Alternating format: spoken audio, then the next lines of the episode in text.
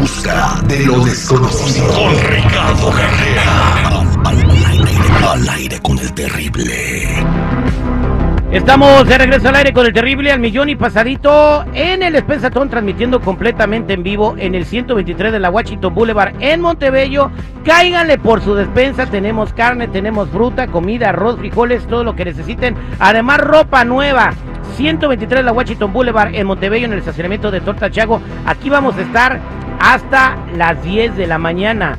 Y ahora vámonos con nuestro metafísico don Ricardo Carrera, porque salen a la luz las terribles profecías de la hija de Nostradamus. Y esto para mí es nuevo porque hasta el día de hoy yo no sabía que esa morra ni existía. Es más, ni la topaba, don Ricardo. ¿Qué tal? Buenos días para todos. Sí, terrible. Estas profecías de la hija de Nostradamus nos hablan del segundo semestre de este año. Nostradamus, ya sabemos, fue el más grande profeta de la historia, vivió en Francia en los años 1500 y aún hoy nos sorprende con la exactitud de sus profecías. Bueno, una vidente peruana hizo escalofriantes predicciones para esta segunda mitad del año 2023. Ella se llama Antonella Pilar y por sus anteriores profecías tan exactas la llaman la hija de Nostradamus. Entre otros aciertos, vaticinó la muerte de Vicente Fernández con, tota, con toda exactitud, la muerte de Felipe de Inglaterra, la guerra de Ucrania y varios desastres naturales. Entonces, basados en estos aciertos, debemos prestar atención a sus predicciones no cumplidas aún. Por ejemplo, vamos a señalar tres que son las principales. Primero, la llegada del segundo jinete del apocalipsis, que es la guerra. No esperemos en este semestre una solución para el conflicto de Ucrania, sino que se intensifique hasta hacer la guerra un estado permanente de la humanidad, una especie de todos contra todos. Segundo, traiciones entre países de Latinoamérica. Los alineamientos actuales entre países más o menos socialistas van a dar un vuelco y se va a aislar definitivamente a los tres totalitarismos de Cuba, Venezuela y Nicaragua.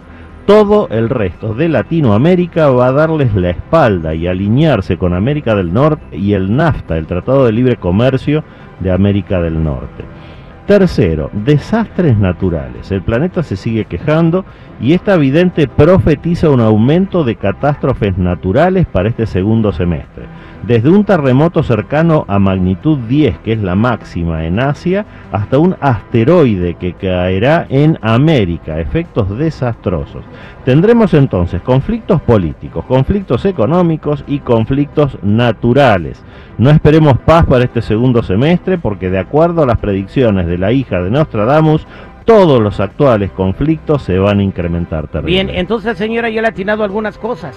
Sí, sí, correcto. Ella habló en estos últimos años de cosas que se cumplieron ciento por por eso es tan preocupante esto que está diciendo para el segundo semestre. ¿Y cómo le hacen estas personas para saber, eh, les viene algún espíritu se, se, apropia de ellas o, cómo adivinan las cosas? Mira, yo siempre doy un ejemplo. Cuando uno va por la ruta, ve hasta adelante, hasta la primera curva y ve hasta atrás, hasta la última curva o hasta el horizonte. Pero imagínate que desde un helicóptero te estén diciendo, cuidado, cargue combustible porque hasta dentro de 100 millas no hay una estación de servicio. Cuidado porque en 40 millas hay un puente roto o animales sueltos.